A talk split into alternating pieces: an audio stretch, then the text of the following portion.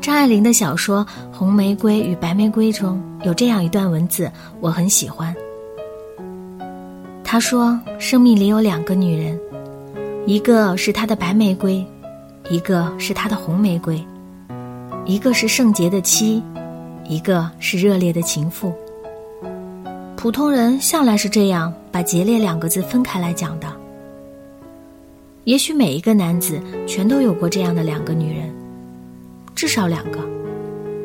娶了红玫瑰，久而久之，红的变成了墙上的一抹蚊子血，白的还是窗前明月光。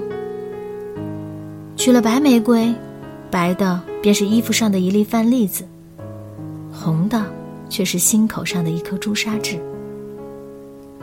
我是陈诺，祝你晚安。